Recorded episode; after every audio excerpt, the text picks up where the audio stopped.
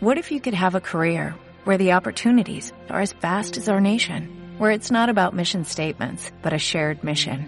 At U.S. Customs and Border Protection, we go beyond to protect more than borders, from ship to shore, air to ground, cities to local communities. CBP agents and officers are keeping people safe. Join U.S. Customs and Border Protection and go beyond for something far greater than yourself. Learn more at cbp.gov/careers. Bueno, le- les comentaba que eh, habíamos armado este, este pequeño taller, porque bueno, por un lado son muchas las consultas que recibimos a nivel de Secretaría Técnica acerca de cómo manejarse con algunas aplicaciones, ¿sí? Como ustedes saben, la Secretaría Técnica del Consejo, además de, de revisar los balances o, todos los trabajos profesionales que se presentan, esta luz, fíjate, la de eh, además de eso, bueno, presta asesoramiento a, los colegas sobre distintos temas de incumbencia profesional.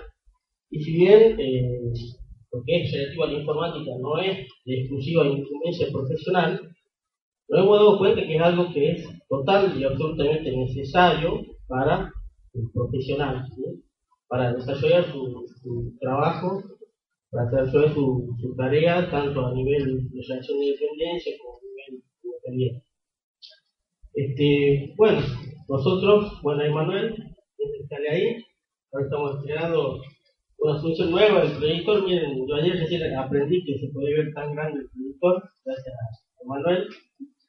Bueno, él es Emanuel Segovia, yo soy Marcos Con, Emanuel está a cargo actualmente de la, del área de capacitación del consejo y yo trabajo en, en la Secretaría Técnica. Bueno, eh, para utilizar esto, les comento así rápidamente, no hemos utilizado PowerPoint, sino que hemos utilizado un programa que se llama Prezi, y que es para presentaciones, bueno, ahí ya se van a asombrar algunas cosas que, que se pueden hacer con ese programa, y bueno, ya les van a dar el material, que son seis hojas con el temario y tres temas que consideramos imprescindible que lo tuvieran por escrito, ¿sí? Los otros temas los van a ir viendo aquí, este ya está subido en internet, entonces ustedes pueden acceder ahora a esta presentación en internet, porque es una presentación que estamos haciendo online. También estamos estrenando ahora Wi-Fi en esta parte del consejo, porque teníamos anteriormente la parte de adelante, de manera para que estamos innovando todo, digamos. Bueno, el taller se llama Manejo de herramientas informáticas, ¿sí? y en Catamarca, 30 de noviembre del 2010, el Consejo Profesional.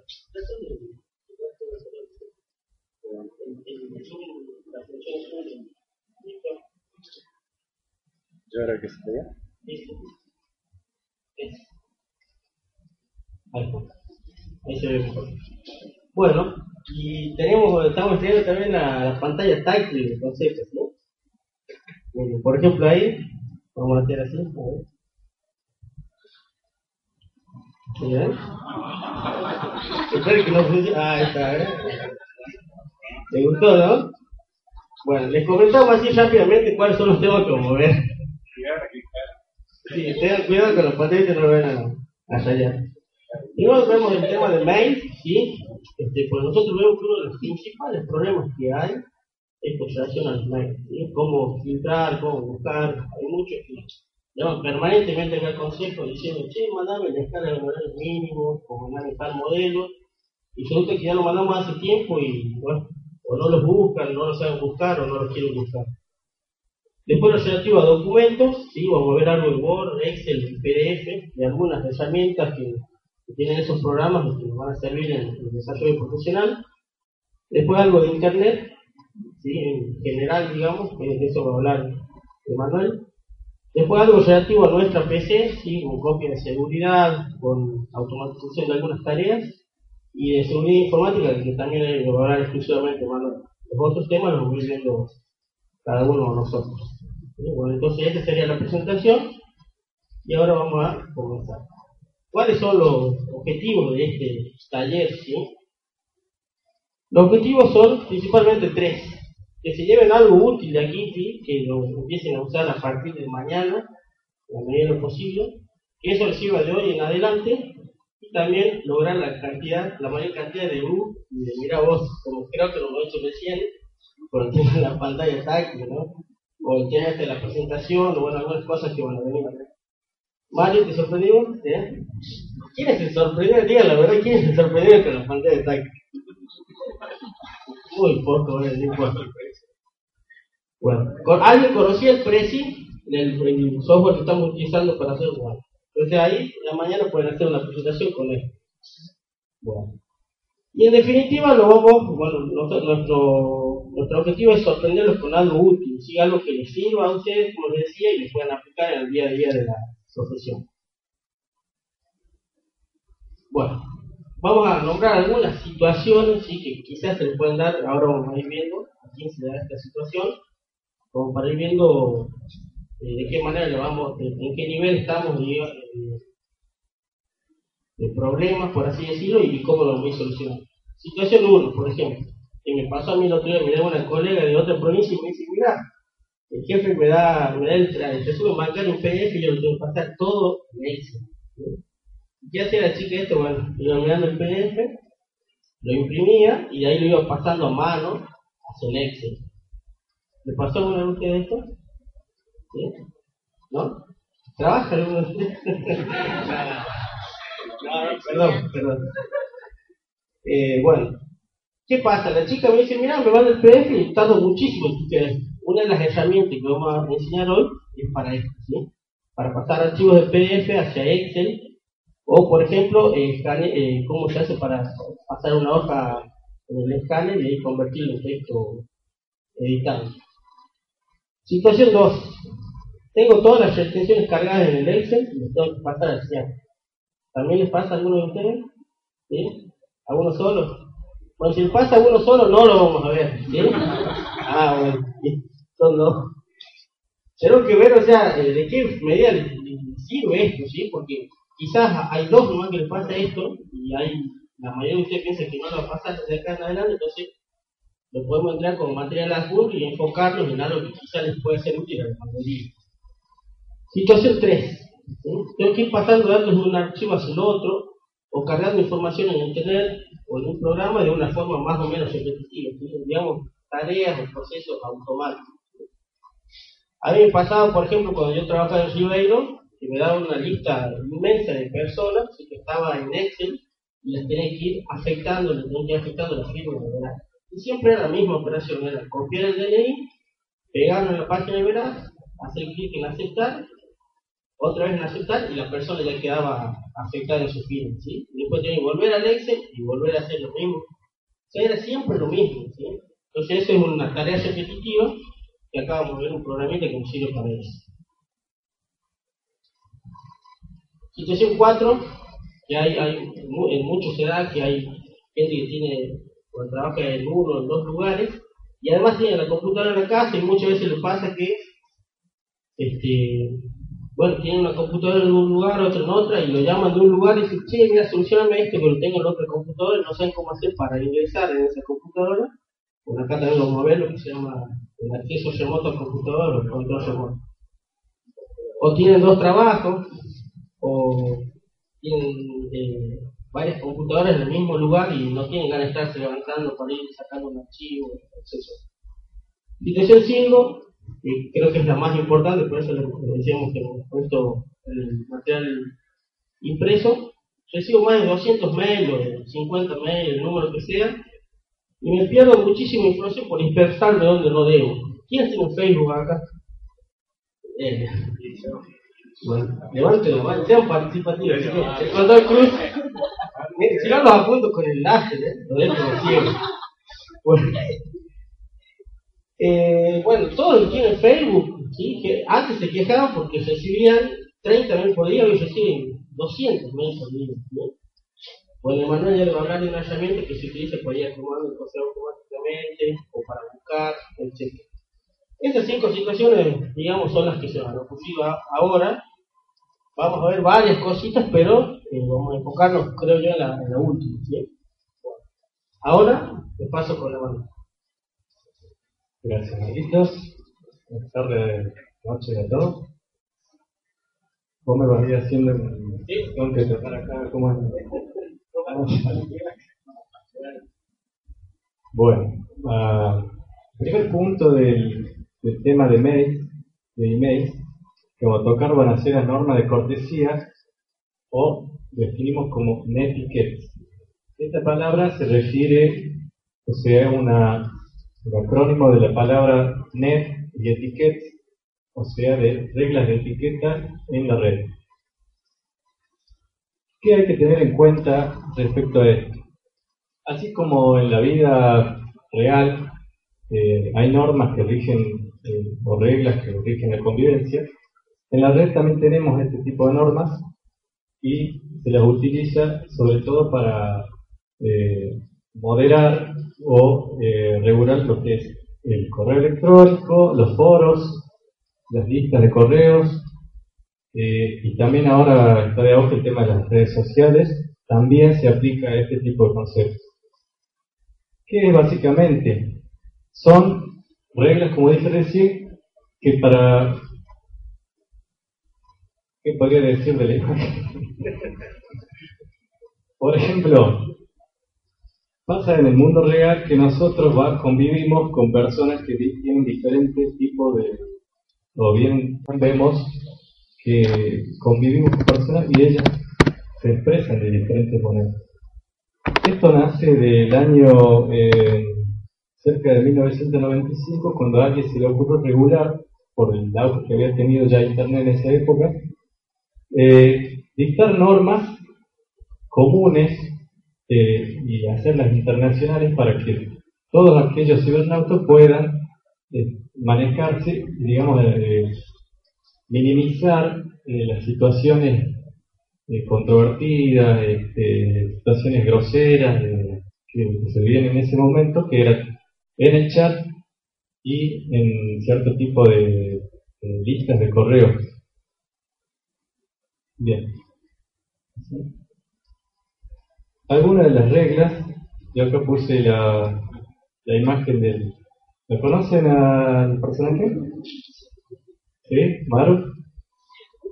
Bueno, este era, Pero ahí, por ejemplo, hay, eh, cuando accedemos a foro, por ejemplo, nos dice, está prohibido tal cosa, o el moderador de ese grupo nos dice eh, expresamente qué cosas están permitidas y qué otras eh, están, por decirlo así, descalificadas al momento de expresarse o de emitir opinión. Como les decía antes, había una, enumeración de diferentes tipos de reglas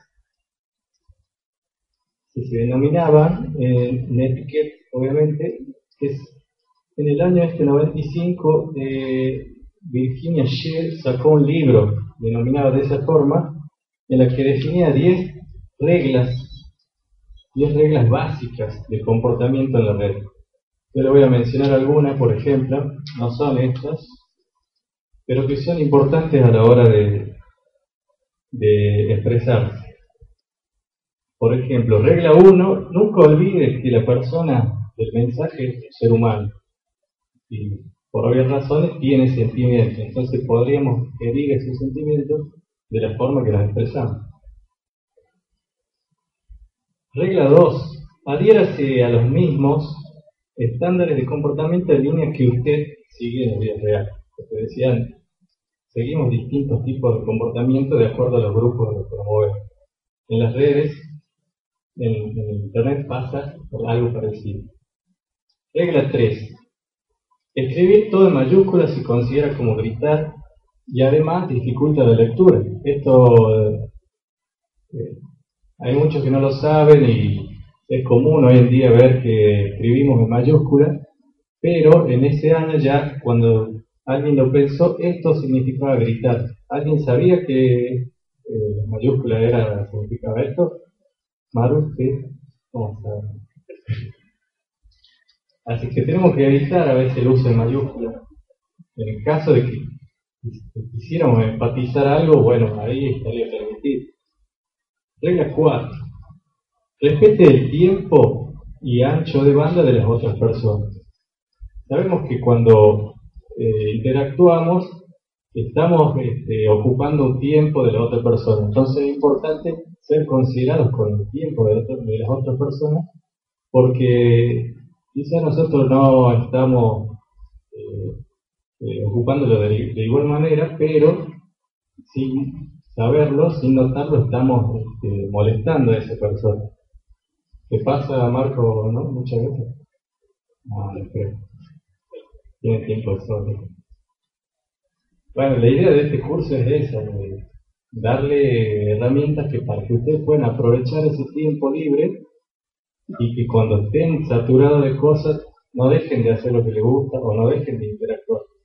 Nos pasó que colegas o chicos nos dicen, no, no, no, no tengo Facebook o no eh, me gusta estar en, contacto en el, Messenger porque estoy a mil o en la oficina no me, no me dejan o no pude ver tus mails porque justamente porque dice no tuve tiempo. Entonces algo de eso queremos transmitir ahora para, para que esas excusas, por decirlo así, no, sean tantas. Otra regla, por ejemplo, nos dice, regla 5, muestre el lado bueno de su persona mientras se mantiene, mantenga en línea. No hace falta aclarar. Regla 6, comparta su conocimiento con la comunidad.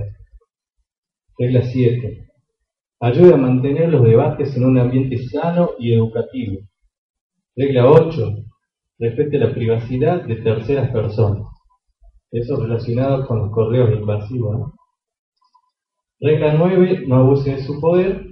Y regla 10, que creo yo la más importante, perdone los errores ajenos.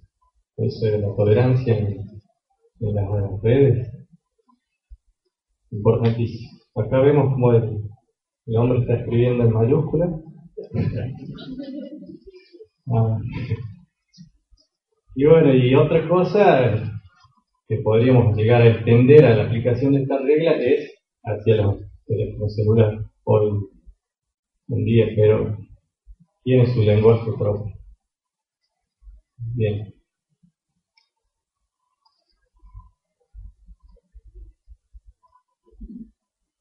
¿Qué bueno, eh, sí, hay que entrar en la, Ahí va a entrar Emanuel en la, en la Node y para mostrar un ejemplo de cómo se buscan los correos, ¿sí? Y esta búsqueda de los correos. ¿sí? Vos pues ya no sé. Sí, no entrar en, Yahoo, en Hotmail, en cualquier lo vamos a mostrar así. Cómo se utilizan las herramientas de búsqueda en eh, cada uno de los correos. Eh, ¿Quién no tiene Yahoo ni, Gmail aquí? Eh, perdón, Yahoo ni Hotmail. Yahoo ni Hotmail. Todo, uno u otro, no, no porque si quieran el Gmail también tenemos un ejemplo ahí, pero bueno. Poner la ventana el, con F11. No. Sí.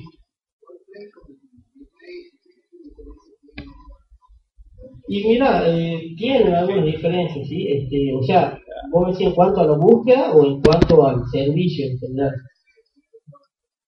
No, no, no, eh, o sea, en general, de acuerdo a lo que yo veo siempre, los colegas siempre tienen mínimo dos cuentas de proceso. ¿sí? Por una cuestión de que, por ejemplo, hay una que la tienen de la facultad y otra la, la, la obtiene cuando, cuando ya se desarrolla en la profesión. ¿Por qué? Porque hay muchas veces cuando uno es joven, entonces le pone pepito82.com y luego con son profesional medio como que no, no queda bien este pepito82 o por una cuestión de, de, que bueno prefiere en una casilla de correo recibir los mails profesionales o de consejo lo que sea y en otro mail entonces personal ¿sí? Eh, en general no, no, hay una diferencia marcada así como para decir sí, este mail es mejor, este mail es peor. Este, en general son bastante buenos. Últimamente en Hotmail mejoró mucho. Yo tengo en Hotmail, en Yahoo, y puedo decir que bueno que lo, el Hotmail este, últimamente con relación a la búsqueda de correo mejoró bastante. ¿En correo En Hotmail, vamos a poner, eh, ¿Quiénes son mayoría acá? ¿Quiénes tienen Hotmail? ¿Yahoo? Ah, sé un poquito, pero no, no veo la lógica de los dos. Vamos al Hotmail.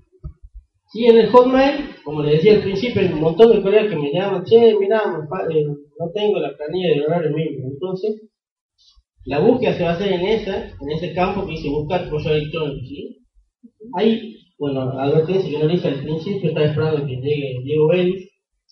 El tema es que, el tema es que hay cosas acá que, o sea, no todos tenemos el, mismo nivel de conocimiento acerca de cada uno de los temas que vamos a tocar. ¿sí? Hay algunas cosas que a algunos les van a parecer medio, por decirlo así, pavas o tontas, pero hay, hay otra gente que le va a servir mucho esto. ¿sí? A nosotros nos sirve mucho. Bueno, en esa ventanilla que dice buscar correo electrónico, ahí vamos a buscar. Por ejemplo, poner honorarios mínimos. Espero que esté. H. Ah. Bueno, hay una vez que nosotros vamos escribiendo, ¿sí? Ese buscador ha mejorado, ¿por qué? Porque acá vamos viendo que ya el buscador solo va diciendo, bueno, ¿qué? ¿En qué campo voy a buscar honorarios mínimos? ¿Sí? En el campo D, que significa es la persona que lo recibe, el que lo está enviando, en el asunto o en para. Si no hago clic en ninguno de esos, directamente voy a buscar en todos los mails que contengan eso, tanto en el campo D, en el remitente, como en el asunto, como en el para, que sería para quién se lo está enviando. ¿sí? Ahí le vamos a dar Enter. ¿sí? Simplemente con Enter ya podemos eh, acceder a la búsqueda. ¿sí? Y el otro sería con el mouse. Y acá vemos los distintos mails que tiene el contador Emanuel Segovia. ¿sí? Y acá vemos uno que dice nueva escala de honorarios mínimos éticos, el 25 de octubre. Esa fecha nosotros hemos enviado esa escala y ahí tienen señalado como jóvenes-CPC, ¿sí? que es un grupo de correo de los jóvenes profesionales. Acá en el consejo tenemos dos grupos de correo, uno que es exclusivo para jóvenes profesionales y otro que es para todos los matriculados. Por el otro grupo que está en, en Google Groups, eh, enviamos mail diariamente a 900 ediciones de mail. Vemos ahí a Emanuel le llegó un mensaje nuevo, no sé de quién. Pero bueno. Veamos, No, no, ese es el Facebook del consejo. No, después lo vamos a ver, después lo vamos a ver. Bueno, en este mail, Sí, entonces acá espera. tenemos la escala de valores. ¿sí? Sí. Entonces, miren ustedes qué importante es saber utilizar las herramientas de búsqueda en vez de estar gastando un llamado, que muchas veces llaman acá, no lo pueden atender, etcétera, y hasta eso ya el cliente se fue sin saber cuándo le íbamos a cobrar. Entonces, Manuel tiene todos estos mails relacionados con honorarios mínimos éticos, que algunos, perdón, con honorarios mínimos, hay algunos que lo tienen en el asunto, y hay otros que hablan, ¿sí? De honorarios mínimos, por ejemplo, ¿sí? Este es otro grupo de correo que tiene Manuel, y en ese, adentro de ese mail seguramente se habla de honorarios mínimos. Hacemos clic en ese mail de Manuel, que está enviado por el consejo.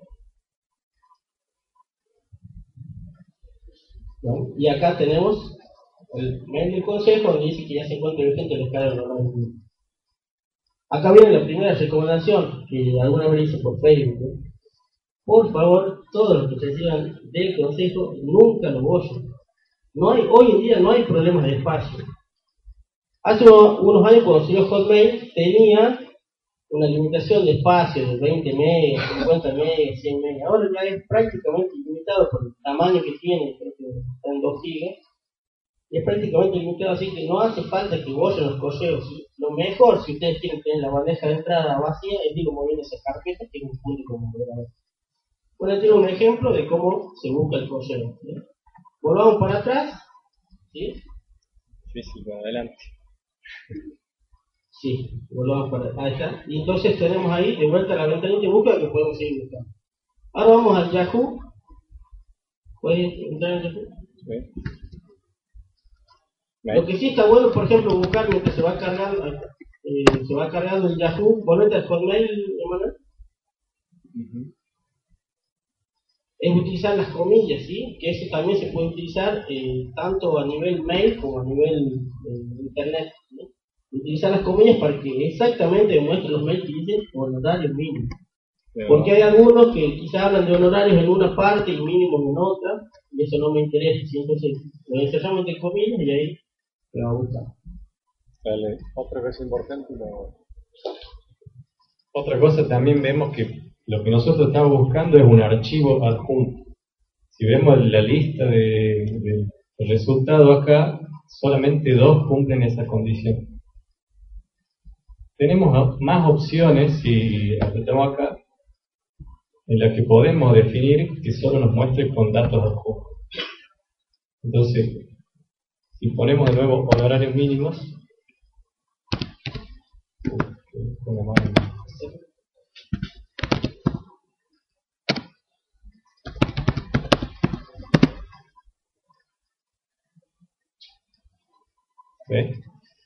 Entonces ahí filtramos mucho más rápidamente la información que estamos buscando. Sabemos que tiene datos de punto porque tiene este icono. Bueno, de así como eso tenemos, eh, si queremos eh, combinar distintos tipos de búsquedas eh, de, para o en el asunto, o si queremos, por ejemplo, ver todos los mails del consejo, el consejo acá, debería mostrar todos los mails del consejo con datos adjuntos, o, con, o que coincidan con este criterio de búsqueda. ¿Ves? Todos estos tienen correo adjuntos. Bueno, ¿explica lo de Yahoo?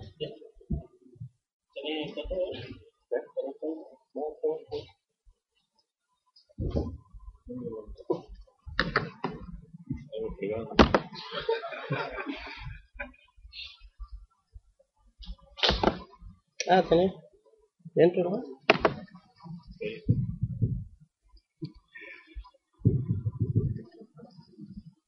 todo? Algo privado. Ah, tenés. ¿Dentro nomás? Ah, No, fuera de otro, hay que ver.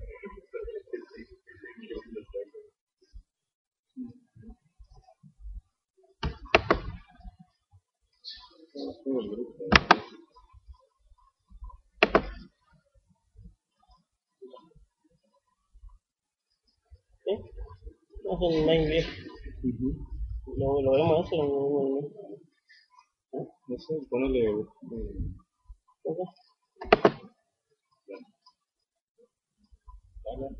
Bueno, acá tenemos el, el Yahoo, ¿sí? con la versión nueva, una cuenta de Manuel ahí, y bueno, ahí vamos a buscar. Vamos a buscar un horario amigo porque él no recibe ahí los mails del consejo, ¿sí? Pero por ejemplo, puedo buscar eh, Pongamos a ver aviso. No, no, en- No, es el buscador de. es el buscador de. Ahí en el, el de la alfa. En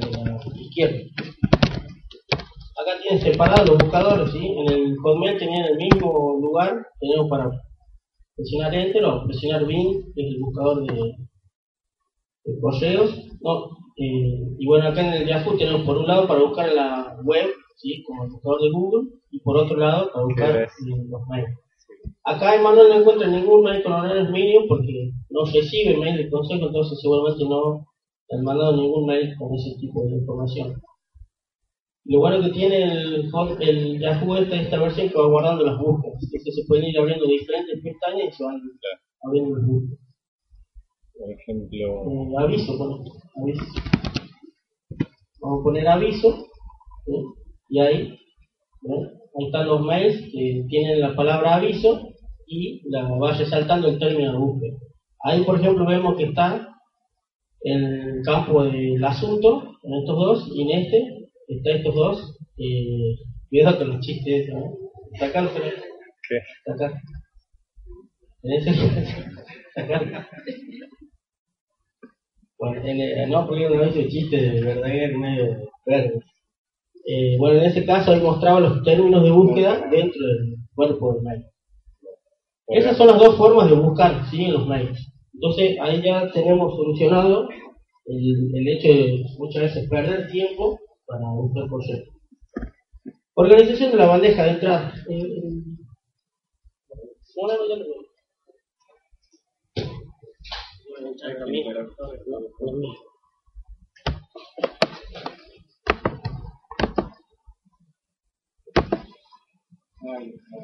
Ahí están repartiendo ya los el material.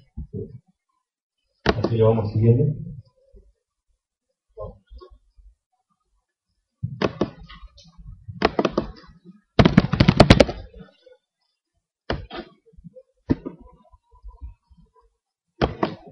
Bueno.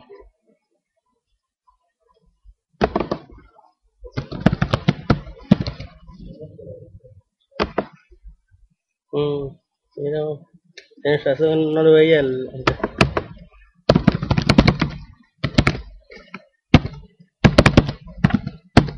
Chicos, cualquier pregunta, si quieren hacerla en este momento, la podemos ir contestando. No, no esperemos hasta las 11 menos un minuto. Bueno, el, va a pasar un corte, un coffee break a las nueve y media, ¿no? Así salimos a tomar algo. Una coca en realidad va a ser con gaseosa y sal. Claro, acá vamos a ver, no, vamos a ver primero la, eh, lo que se llama la, eh, la bandeja de entrada, ¿sí? la organización de la bandeja de entrada, que es este, similar, digamos, al otro tema, filtro o carpeta, ¿sí? pero vamos a dar algo general para la organización de la bandeja de entrada, que muchas veces la gente nos dice, sí, pues se me llevan a la bandeja de entrada de mails, no sé qué hacer, bueno, ahí están las dos fotos representativas, ¿sí? de, esto. Bueno, vamos a ir al buzón o la bandeja de entrada de Yahoo, ¿sí? El caso de Hotmail es eh, bastante similar. Y por ejemplo acá van a ver que yo tengo, bueno, 203 mails sin leer, ¿sí? De esos 203 mails, yo tengo 3, 4, 5, 6, 8, 8 mails que son de ahora, digamos, ¿sí? Después para abajo ya no tengo más. Ya, no, ya están, están todos leídos. Yo lo que hago acá en el Hotmail, en el Yahoo, perdón, utilizo primero en opciones que muestre 200 mensajes por mes. Hay algunos que lo tienen configurado para 25, para 50, para 100. Lo mejor es 200 por mes porque uno ahí ve rápidamente qué cosas le quedan pendientes y aparte que hay muchos correos que pasa el tiempo, pasan dos o tres días sin que lo leamos y cuando eh, nos acordamos ya están en la tercera o cuarta eh, página, ¿sí? Yo le llamo la segunda maldita página, y que es esto, cuando uno va a siguiente muestra el mensaje del 201 al 400. Eso ya para mí ya es muy viejo y quizás quedan algunos mails ahí que, es sin contestar o, que me olvidé de borrar, lo que sea. Entonces ahí, ¿cómo se va organizando la bandeja de entrada? Bueno, una de las formas de hacerlo es ir eliminando de la bandeja de entrada todos los mails que nos queden sin leer. ¿Sí? Eh, perdón, que, que sean leídos. Vamos a ver ahora un diagrama de flujo para ver cómo actuar de esa manera. ¿sí? La otra forma es seleccionar solamente los no leídos para ver de esa manera qué nos está faltando por leer. ¿sí? Para mí, es una regla que utilizo yo, eh, en la bandeja de entrada aparece todo lo que tengo pendiente o lo que no leí. ¿sí? Por ejemplo, este mail que aparece como leído y no lo tengo pendiente, quizás está faltando que yo le conteste. Ya leí y ya lo tengo, digamos, entre comillas, en una lista de tareas Aquí le tengo que responder a David Espinosa. Bueno, vamos a la presentación, ahí lo van a ver ¿Cómo organizamos la bandeja de entrada? Acá hay un diagrama de flujo para un correo, ¿sí? ¿Qué es lo que vamos a ver? Primero vamos a ver si el mail es relevante, ¿sí? O sea, si no es spam, si no es un mail repetido, hay muchos colegas que quizás del consejo reciben dos o tres mails del mismo, porque están inscritos en una en, un grupo correo o en otro. Entonces lo primero que vamos a analizar es si el mail es relevante. Si el mail es relevante, voy a ir al otro paso. Y si no es relevante, directamente lo elimino. ¿sí? Recuerden, no hagan esto con el mail del consejo. Esa está la web. Sí, sí, sí. Esta la web está adaptada de una página que está en inglés. Nosotros lo hemos adaptado en castellano y lo hemos hecho un cambio. Entonces, si el mail es relevante, digamos, no importante, sino relevante en el, repito en el sentido de que no sea spam, que no sea un mail repetido, o que provenga de una persona que, a la cual no le quiero contestar, y eso le pasa muchas veces a las chicas, ¿no? Bueno, entonces ahí lo eliminamos, y si es relevante, pasamos al segundo punto, que es si lo puedo resolver. Si lo puedo resolver, sea ya, sea mañana, sea pasado, ¿qué es lo que voy a hacer? Si lo puedo resolver, voy al tercer paso. Y si no lo puedo resolver, lo delego. Me pasa muchas veces con mails que, que vienen relacionados con capacitación, reclamando el certificado, que no descargan los puntos, clave. Entonces, como me lo mandan a mí, ¿qué hago yo? No lo puedo resolver yo, el encargado del área de capacitación es Manuel, entonces ahí no se lo delego, se lo reenvío, y ya el problema es él. ¿sí? Bueno. O si no, eh, muchas veces me mandan una consulta a mí que la puede responder la gerente del consejo o Víctor, que está en el área de manipulación. Bueno, si lo puedo resolver yo, voy a pasar al cuarto paso. ¿sí? ¿Qué pasa? ¿Me lleva más de dos minutos resolverlo? Si me lleva más de dos minutos, por ejemplo, una consulta es eh, relativamente fácil, o un mail que me preguntan, che, ¿vas a las esta noche? Sí o no, lo que sea, listo. Voy al, al otro paso, al quinto. Y si no me lleva más de dos minutos, ¿qué hago? Lo envío una lista de tareas, ¿sí? En mi caso, esa lista de tareas sería los mails leídos en la bandeja de entrada. Que bueno, hay mucha gente que utiliza una hojita para ir viendo qué tareas tiene pendiente. Bueno, ahí ya viene un tema de lo importante, de lo urgente, todo eso. Por último, que vimos que, bueno, si me llevaba menos de dos minutos, lo tengo que hacer ahora. Ese dos minutos no es un tiempo, o sea, dos minutos, puede llevar cinco minutos, depende de- del tiempo que, que más que, le, estén eh, acostumbrados ustedes. Pero si les lleva poquito tiempo resolverlo, es preferible que lo hagan ahora. ¿sí? Sí, Claro, más, en realidad acá, acá está mal, es menos de dos minutos. Si me lleva menos de dos minutos, lo hago ahora. Y si me lleva más de dos minutos, lo envío a la lista de tareas. ¿sí? Esto, tanto así como se aplica el mail, se aplica a cualquier tipo de tarea que ustedes tengan en relativo a la profesión o que ustedes se estén desempeñando. ¿sí? Bueno, ahora vamos a ver con los filtros o reglas, vamos a hablar de las carpetas que nombraba el contador. En este caso elegimos el correo de Hotmail para aplicar este- esta herramienta. ¿Qué son los filtros o reglas? Son, como dice recién, herramientas que tiene el, el correo propiamente para hacernos o para ordenar los correos de una forma automática.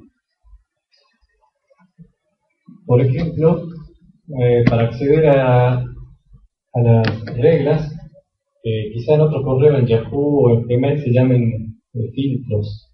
Acá en Hotmail se llaman reglas y se ingresa desde un icono que tenemos acá a la derecha de carpetas en la opción administrar reglas. Bien, una vez que estamos ahí, lo que nos pide eh, el sistema es cómo vamos a hacer la regla. Yo en el apunte, ahí le, describí de forma detallada los pasos, para que quede ahí ya cuando estén en su correo, lo puedan aplicar. Pero básicamente es, son dos pasos sencillos. O sea, decirle al sistema el mensaje, la parte del mensaje que nosotros queremos filtrar, o sea, el mensaje que queremos que se filtre, ¿qué parte la va a tener en cuenta? O sea, la condición para que ese mensaje se filtre. En este caso, acá tenemos dirección del remitente, es, son casillas de así desplegable, menú desplegable para elegir opciones. Entonces acá elegimos qué es lo que quisiéramos se filtrase. Y una vez que ya tenemos el criterio, decimos a dónde queremos que se ubique ese correo si es, al- si es mover a una carpeta específica, que puede ser la bandeja de entrada, o una carpeta que ya tenemos previamente creada, o si no tenemos la carpeta, la creamos acá y le definimos el nombre. También está la opción de que se eliminen directamente, pero eso puede ser este, mucho más complicado a la hora de, bu- de buscar nuevamente el mensaje. También está la opción de reenviarlo a otro remitente o sea, a otro destinatario o a otro correo nuestro de otra cuenta. Si ustedes se fijan ahí en el apunte, este, por ejemplo, el filtro más común que yo recomiendo es el de Facebook. Entonces yo le, le apliqué ahí, les escribí, por ejemplo, en la, en cuenta de Facebook. No sé si lo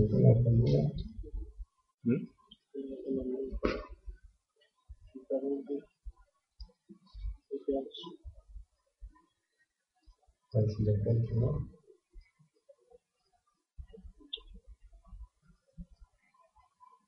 Por ejemplo, les muestro primero cómo queda filtrado el correo. Rápidamente, no quiero que... Queda, se mandan directamente, yo ni los leo a veces, están ahí. Bueno, mentira, si los leo. Todo, todo de chicas, ¿no? Para. Soy un problema. Soy una persona seria, Margot, por favor. Seria. Bueno, acá yo busco la regla que creé para, para Facebook, para que la vean, la voy a buscar acá, le voy a poner editar Entonces yo la configuré de esta forma. Si la dirección del remitente termina en arroba Facebook mail, yo directamente le digo que la mueva a la carpeta Facebook, que creen en esa oportunidad. También le puedo decir que la, que la elimine, la envíe a la carpeta eliminados, o desde la opción desde acá. Y una vez que tengo ese paso, guardar, y ya queda configurada la red. Bueno, ahí le puse otro ejemplo en el caso de los correos del consejo o lo que puse el grupo de cover. Bueno, eso, eso sería nada más que eso sencillo. Y con eso organizamos muchísimo el correo. Como pueden ver ahí, son, todas esas son las reglas que estoy creando.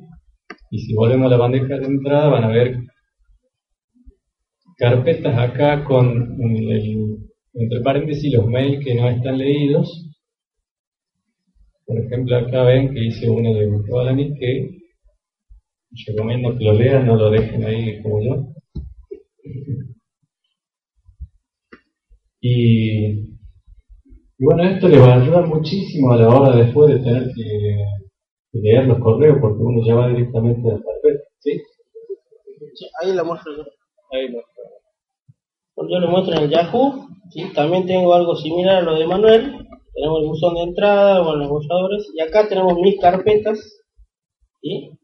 Que acá tenemos, por ejemplo, esta que empieza con 000, yo les pongo el 0 adelante es una cosa más o menos actual y no que me queda el último para ir moviendo archivos. Por ejemplo, este, esta carpeta 0014 bis es una lista de correo en la cual me va llegando información porque yo no quiero leerla día por día, pero me interesa para qué, para en esa carpeta 14 bis, bueno, se hace referencia al artículo de la Constitución Nacional que se está especializado en derecho laboral. Y muchas veces me llegan consultas de derecho laboral, entonces yo recurro a, esos mails que me llegan, entonces ahí voy viendo de qué forma voy contestando las consultas. Bueno, ahí tengo 2.285 mensajes, no, no leo nunca. Esta carpeta hay dos formas de crearla, digamos. Una de las formas, ¿sí? por ejemplo, es entrando a algún mail, por ejemplo este, vamos a entrar en mail, y acá vamos a poner mover, y ahora dice carpeta nueva. ¿sí? Cuando hacemos clic en carpeta nueva, nos pide el nombre para crear el nombre de la carpeta y ahí ponemos lo que sea derecho laboral, etcétera, y se envía. Entonces ahí ya lo envió el mensaje a la carpeta y además quedó, creada la carpeta. Por otro lado, me saqué sentada, así que después. Bueno, no, eh, y el otro tema, ¿sí? Eh, la otra forma de crear las carpetas, sí, es ir acá en mis carpetas y acá tiene un botoncito que dice agregar. ¿sí? Entonces si lo llegan a ver ahí, agregar. Eso es para agregar. Claro, no me aparecen ya más en, en buzón de entrada, sino que se va moviendo la carpeta. Claro. Exactamente. Entonces, ¿qué es lo que pasa ahí? Por ejemplo, miren, acá en la carpeta que yo tengo de consejos, no tengo ningún mail leído. ¿Por qué? Porque eso, yo lo que hago es voy archivando todos los mails que me llegan del consejo o relacionados con el consejo, los voy moviendo una vez que los leo. ¿sí? digo que los mails eh, envíe el consejo, primero leerlos y recién después moverlos. Pero bueno, hay mucha gente. En este caso no, eh, o sea, en el caso de 14 bis, sí, ya les muestro la regla. En el caso de la carpeta consejo, no. Ahí yo voy moviendo. Yo creé esa carpeta sin filtro, digamos.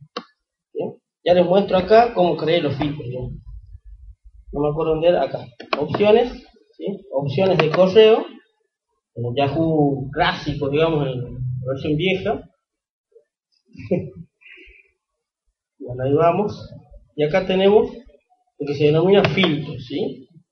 En filtros, por ejemplo, yo tengo ahí, ¿cómo era la, la opción? Era el grupo.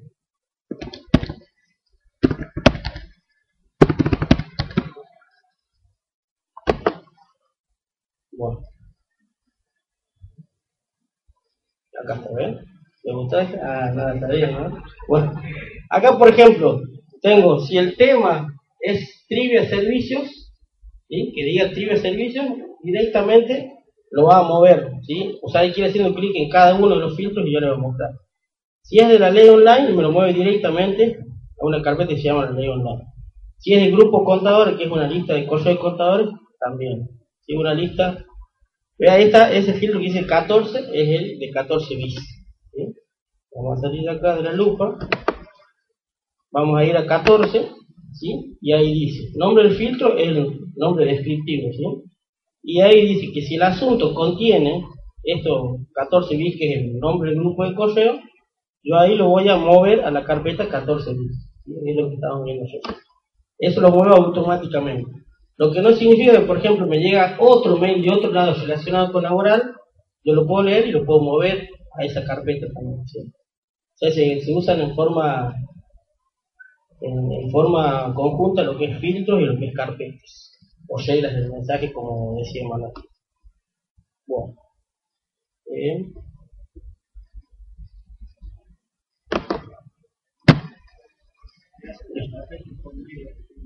La, la creación de carpeta en Hotmail, estamos acá, Hotmail.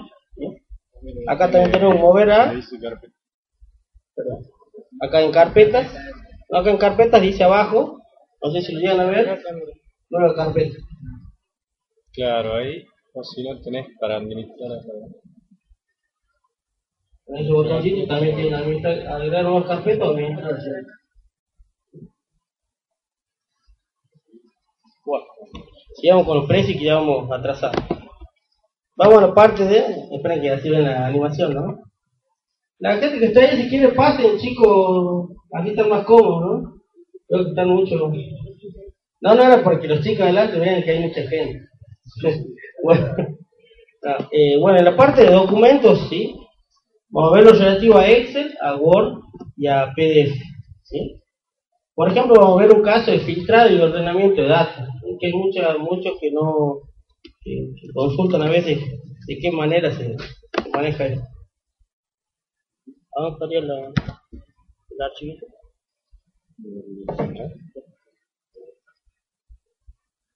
De este lado. Ponerlo de este lado. A ver si sale. Bueno, acá, mientras está iniciando el manual, eh, el pendrive, le vamos a contar una anécdota de pendrive. ¿Alguien alguna vez perdió un pendrive? ¿Muchos? Bueno, con información importante. Y que... Sí, una cosa, o sea, o información importante o información personalísima, por no decir eh, íntima. Bueno, hay muchas veces que uno se confía mucho en los pendrive y es lo, lo, primero que se pierde, ¿sí? Por eso vamos a enseñar otro concepto que es almacenar archivos en la nube, como para evitar la pérdida de los archivos. ¿Ese, Marco? No, no, no, no, a ver si entra, entra, entra. Ahí está, matriz definitiva. Bueno, ahí vamos a ver cómo se ordenan o se filtran los datos, ¿sí? Por esa base que nosotros hemos realizado, eh, vamos a ir a la, a la datos, sí, ahí. Ahí tenemos una consulta SQL, la base de datos del consejo, donde me devolvió toda la gente que está matriculada. Vamos al inicio. Eh, ahí está. Entonces salen todos los datos de los eh, profesionales. ¿sí? Salen todos los datos, entonces acá tenemos matrícula, título, bueno acá hay algunos tipos de cálculo auxiliar, el número de documento, quiz, apellido, etc. Esa es una base de datos. Y lo que vamos a hacer ahora, vamos a utilizar un criterio para ordenarlos Y, otro, y de ahí lo vamos a filtrar también por otro criterio. Por ejemplo, para ordenarlos, ¿sí? tenemos que ver si nos interesa que todos los datos sigan con la misma alineación, digamos. O sea, vamos a ordenar toda la base de datos o una parte de ella sin necesidad de que la otra parte de la base de datos quede eh, como estaba antes. Entonces ahí vamos a seleccionar todo, ¿sí? Y acá Ahí está, seleccionamos todo. Y acá en, en sacar el, el, el ¿Filtro? dividir panel, el, visto. Bueno. Sí, sí, así. Acá, ¿eh? Acá, ¿eh? No, no, ahí está. Ahí está. Entonces ahí vamos a ir en la parte de datos, ¿sí? ¿Cómo hacemos para ordenar? ¿sí? Vamos a ir a datos, después vamos a que en... en Ahora estamos trabajando en la versión de Excel 2007, eh, 2010, perdón. Es muy similar a Excel 2007 y eh, para el 2003 es similar la ventana de datos, ¿sí? o sea, están presentados de otra forma, ¿sí? pero los menús son casi, digamos, por no, casi iguales. ¿sí? Los iconos. Los iconos son los que varían, y acá están presentados en forma de iconos y antes estaban presentados de otra forma. Pero con esta idea ustedes lo van a poder aplicar en el, Excel 2003. Entonces ahí tenemos todos los datos, ¿sí? vienen ordenados por alfabéticamente, como se ve aquí. pero yo puedo ordenarlos por otros criterios. Entonces vamos a ir a datos, ordenar, ahí, y ahí le vamos a decir de qué forma. Ahora están ordenados así, primero por letra, después cuando tiene eh, el mismo nombre y apellido, por ejemplo acá aparece tres veces José Carlos Mauricio, lo va a ordenar por número de matrícula y después por ID de afiliado, una identificación de la afiliado. Y acá le damos ¿Qué va a ordenar? ¿Según valores o según qué otro sale ahí, en valores? Según el color de celda, fuente o icono de celda. Eso se utiliza en el Excel 2010 y 2007. Hay muchas veces que los tenemos coloreados y los queremos ordenar de acuerdo a los colores, los podemos utilizar. Y después el criterio de ordenamiento o ordenación, como dice ahí, eh, va a ser de creciente o decreciente, de A a Z o de Z a A, o de acuerdo a la lista eh, Después, cuando se trata de números, ¿sí? en vez de ordenar de A a Z, lo ordenar de menor a mayor o de mayor a menor. ¿sí? Y bueno, podemos ir definiendo distintos criterios de ordenamiento. En este caso hay tres niveles de ordenamiento, pero podemos agregar niveles. ¿sí? Solo acá en este. Solamente en la. Eh, en las versiones más. En la versión eh, 2010. La versión 2003 tiene hasta tres criterios de ordenamiento. Entonces ahí vamos a ordenarlo en vez de por letra, eh, que sería el, el, el apellido nombre, lo vamos a ordenar por... La letra es... Eh, no, perdón, la letra es el... La letra es el, número de letra, si es contador, si es... Licenciado o... Licenciado en administración o administración Entonces ahí vamos a dar a aceptar. ¿Te va a ordenar forma? Ah, como quieras. Por ejemplo, por DNI para ver quiénes son los más, los que tienen el DNI más alto y después los DNI más bajos. El número de documento, ahí está, el número de documento, ¿sí? mayor o menor. Le damos, ahí está, le damos a aceptar, ¿sí? Entonces ahí tenemos lo que tienen documentos, ¿sí? Bueno, estos documentos son eh, datos que están cargados de esa manera, Sí, pero bueno, este documento no existe, tampoco, pero así están cargados. Entonces ahí los ordenó el sistema de acuerdo a ese Son No, no, no, no, en este caso no, porque se nota que están repetidos, ¿ves? 61, 67, 67. No, no, este, el otro día lo estado bien. ¿sí? ¿Algún empleado? No, cuando es 92, creo que, bueno, capaz que ya está por 93, pero en este caso es así. Este sí, ¿ven? La contadora Solís Chávez, creo que es nacida en, en Cusco. Entonces ella. Eh, bueno, esto es una forma de ordenar. Ahora vamos a la otra, que es de aplicar filtros, ¿sí?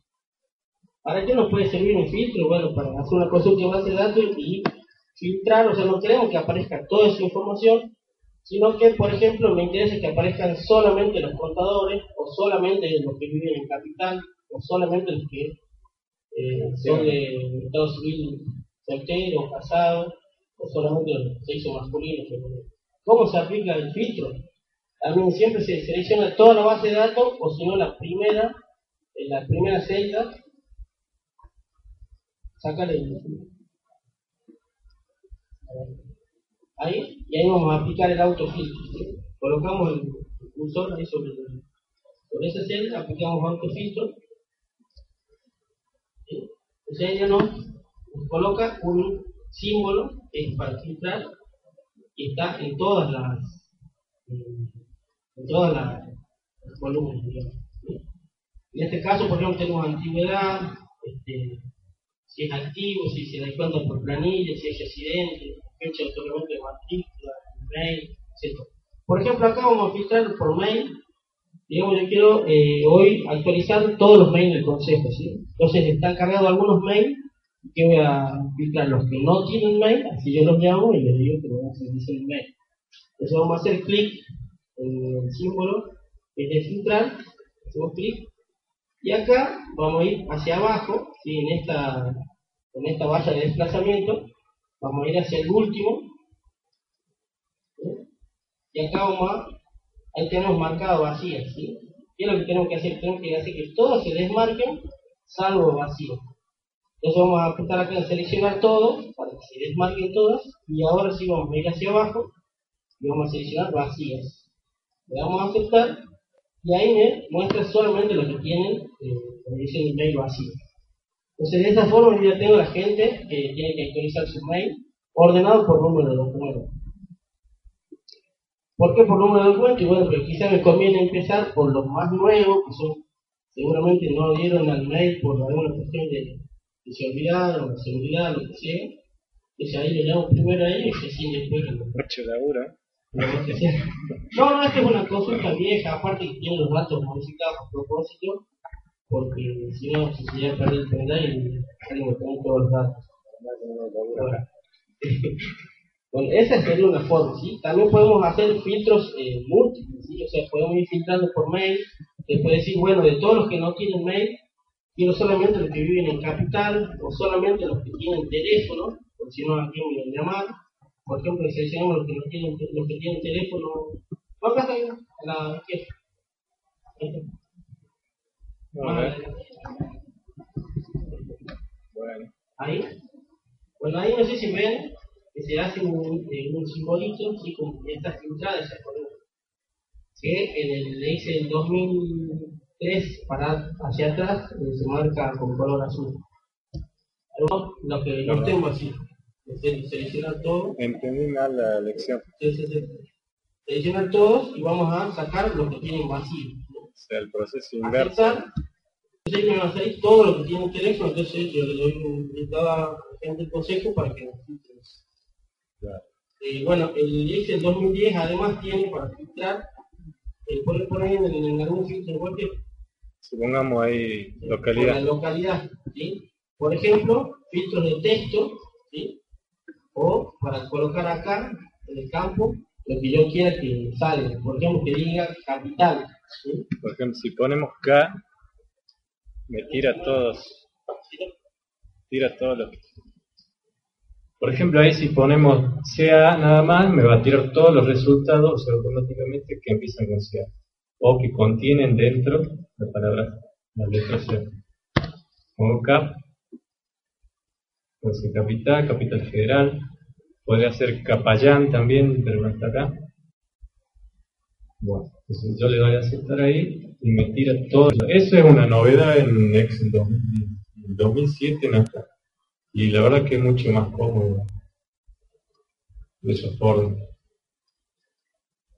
Por ejemplo, yo para, también podría seleccionar todo o borrar filtro en selección. Quiero volver a ver todos los datos. O seleccionar también, supongamos, algunos que yo solamente veo acá, así, Andalgalá y Belén, por ejemplo, de forma separada, que también es algo que, que antes no se podía hacer, ahora se hace de esta forma. me tira todos.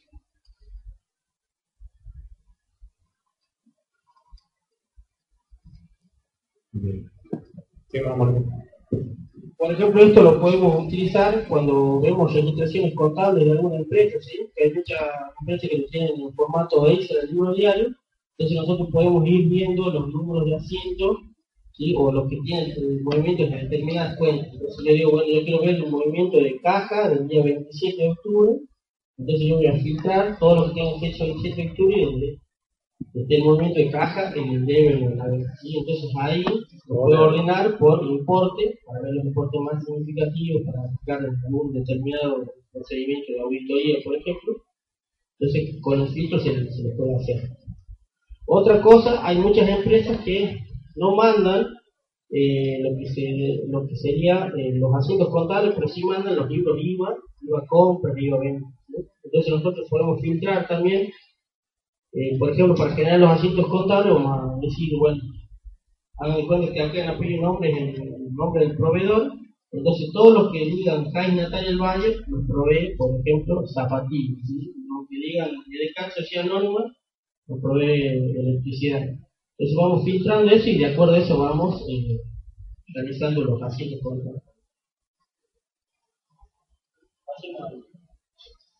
Ya hemos visto lo relativo a Excel, lo que es filtrado y el ordenamiento de. Eh, ¿Cómo vamos hasta aquí? ¿Todo bien? ¿Me va siguiendo algo? Sí, sí, no, no, no. Sí.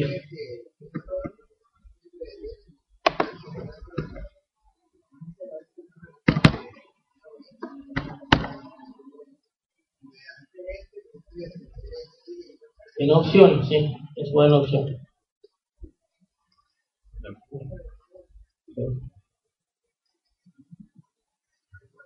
El Excel nuevo ya no tiene esa ventanita que veíamos así de opciones, sino que tiene toda una pantalla de inicio donde vemos mucho más opciones que, antes, entonces ahí podemos ver archivos recientes o formas de guardarlo que antes no existían, que son directamente guardarlo y enviarlo por correo o primero por PDF. Y las opciones sí están acá.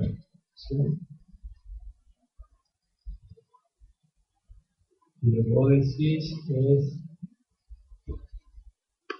Ahí está, ¿eh? derecha, arriba. ¿Eso era? Aquí no le voy a aceptar. bueno, entonces ahí tenemos eh, esa forma de verlo.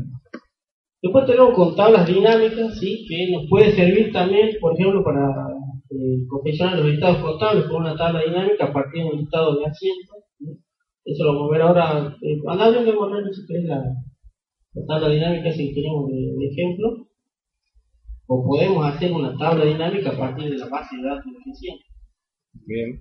¿Querés hacerla a partir de la base de datos? Probemos esta base. Bueno, hay que cifrarlo a todos los datos. Ahí también podemos hacer ¿Qué es lo que vamos a hacer ahí? Por ejemplo, podemos seleccionar todo y ver cuántas personas tienen estado civil soltero y cuántos casados, o yo, lo que sea, y de esos cuántos son varones y cuántos son mujeres. Por ejemplo, porque queremos tomar una muestra de los profesionales. ¿Qué es lo que vamos a hacer aquí? Aquí vamos a seleccionar toda la tabla, toda la base de datos, digamos, y lo que vamos a hacer vamos a generar una tabla dinámica. Entonces vamos a ir al menú insertar y después tabla dinámica, porque antes lo sabemos tener en el menú datos. Entonces ahí nos pide la, el, Excel que seleccionemos eh, los datos que vamos a analizar. Eh, hacer hacer el grupo. Muy grande. Ahí lo ven. Entonces seleccionamos la tabla de rango, ¿sí? Entonces ahí me dice de la hoja datos, el nombre este, va a ir de la celda A3 a la AY 1578, o podemos utilizar una fuente de datos externa, por ejemplo, la base de datos del consejo que está en antes. ¿Y de ahí dónde vamos a colocar el informe de tabla dinámica? Si lo vamos a colocar en una nueva hoja de cálculo o en una hoja de cálculo que ya existe. Lo general se recoge siempre una, hoja de cálculo del sistema. Ahí vamos a seleccionar aceptar.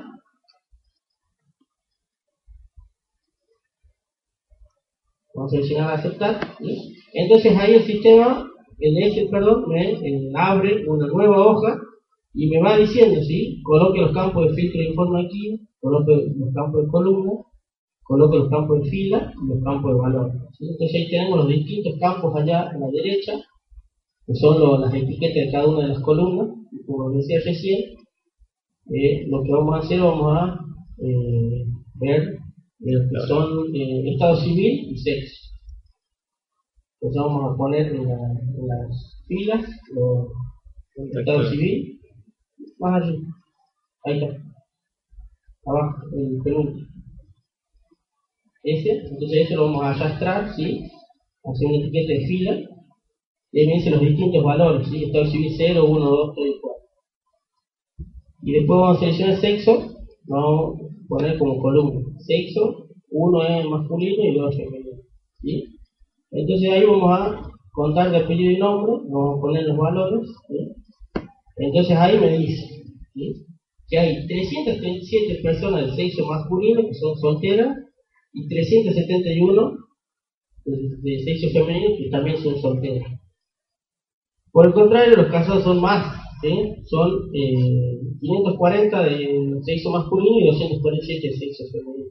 Después hay separados, o no, perdón, divorciados, 29 del sexo masculino y 41 del sexo femenino, y después viudo, hay dos viudos del sexo masculino y del femenino. Por las dudas les comento que acá están mucho más de los matriculados, por una cuestión de que se supone que hay algunos matriculados que salen dos o tres veces en la base de datos, por ejemplo porque tienen dos domicilios o dos direcciones mail o dos títulos, inclusive hasta dos esposos.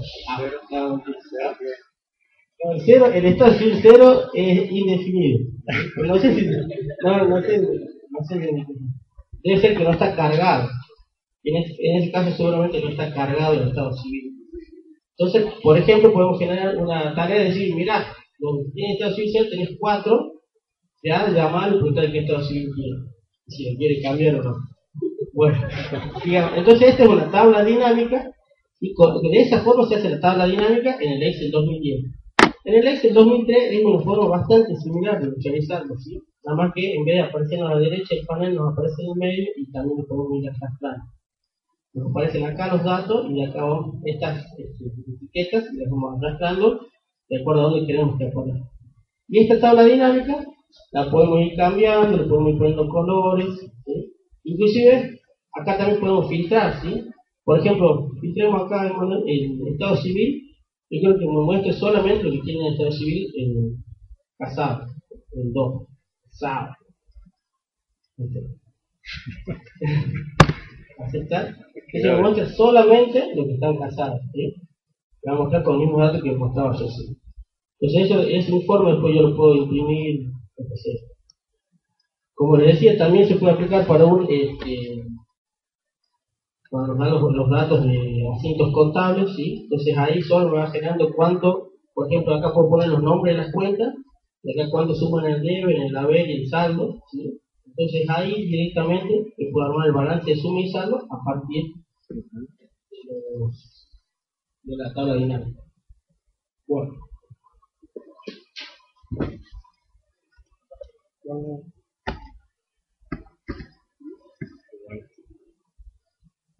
vamos a ver algunos archivos útiles, vamos a ir saltando algunos pasitos porque veo ahí que, o sea, por el tema este de la función de texto ya se lo voy a dar en la apunte directamente.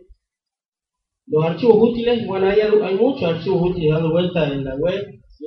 Bueno, nosotros tenemos tres archivos útiles y si le hacen clic en cada uno de ellos los pueden bajar. ¿Sí? Eh, ahí, ahí le voy a mostrar Emanuel, por ejemplo, uno que es el categorizador de, de modo tributo.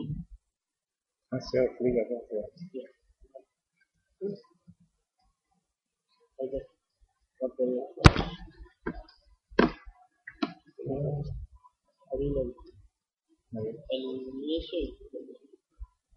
Por ejemplo, este categorizador de modo tributo lo, lo provee la gente de ASIF, ¿sí? Inclusive con este formato se puede utilizar con este formato se puede utilizar para eh, un asesoramiento a un determinado cliente. Por ejemplo, en este caso, nos piden ese que iniciemos la actividad, si es un trabajador independiente o si se dedica a otras actividades, ¿sí? y vamos haciendo clic, entonces ahí nos va llevando el Excel solo para ver de qué forma lo vamos categorizando. ¿sí? Vemos si el cliente cumple o no cumple con los requisitos. Si cumple con los requisitos, bueno, nos habla de qué forma ¿sí? se, va a, eh, se va a categorizar y se va, eh, a pagar este, este, el, empleado de su trabajador independiente promocional. Si vamos al inicio de vuelta, vamos a poner que se dedica a otras actividades, y ahí nos dice que los distintos, eh, distintos requisitos que tiene que tener para realizar el modo tributo, hace clic en cumple con estos requisitos y va a preguntar si inicia o no inicia actividades por la cuestión de los parámetros, si hay que actualizar o no los parámetros, vamos a poner que no, Vale. Vamos a poner que no inicia actividad, entonces ahí ya nos pide los ingresos brutos, la superficie afectada, la energía y otros alquileres que van a ser los distintos parámetros que vamos a utilizar para categorizar. Algo así se puede utilizar para, cual, perdón, para cualquier tipo de, asesoramiento profesional. ¿sí? Por ejemplo, para ver si me conviene ser responsable estricto o ser monotributista, para ver si me conviene estar en negro o estar registrado, o de parte del empleador, para ver si me conviene tener el empleado en negro o registrado, para ver alguna alternativa de inversión. Para todo ese tipo de cosas se utiliza el Excel y bueno, este fue un ejemplo de lo que queríamos mostrar de acuerdo a, los parámetros que uno vaya cargando, cómo va respondiendo el Excel a eso.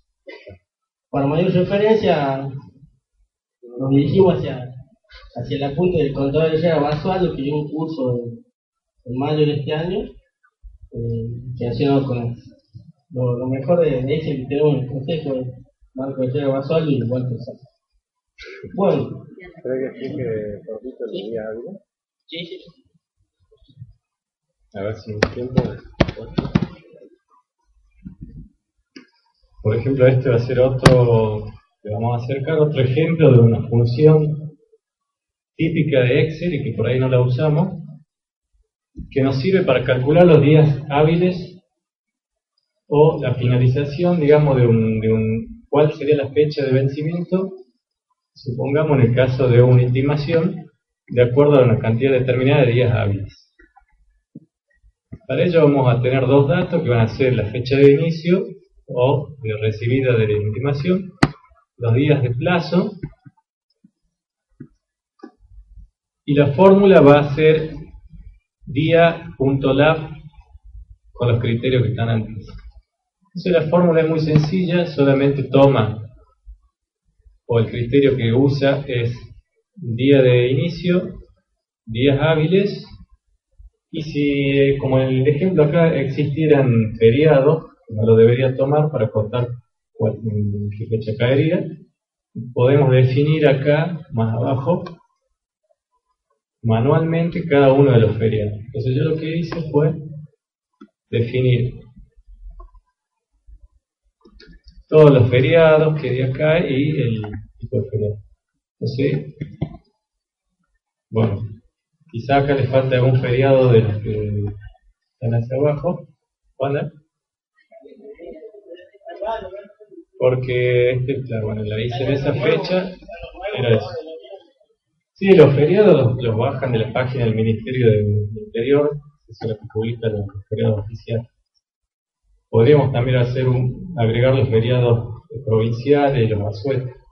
Pero la función es muy sencilla, o sea, con esta función Excel nos arroja cuánto o en qué fecha cae de acuerdo a determinado tiempo, en plazo, en este caso días hábiles. ¿Estamos?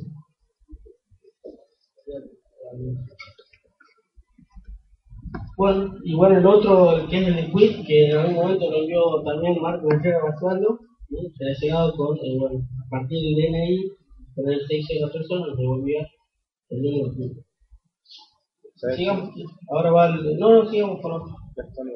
Sí, no, todavía no. Eh, bueno, ¿quieren que hagamos un cortecito aquí? Así tomamos algo. ¿O quieren que sigamos un ratito más? Los que recién llegaron. No, los que recién llegaron y quieren que sigamos, pero la gente que está hace dos horas aquí quizá quiere cortar. Lo digo porque está previsto el corte muchito gaseoso. Bueno, 10 minutitos, por favor, porque me empezó un poco tarde. Y después seguir con el gol y otras cositas.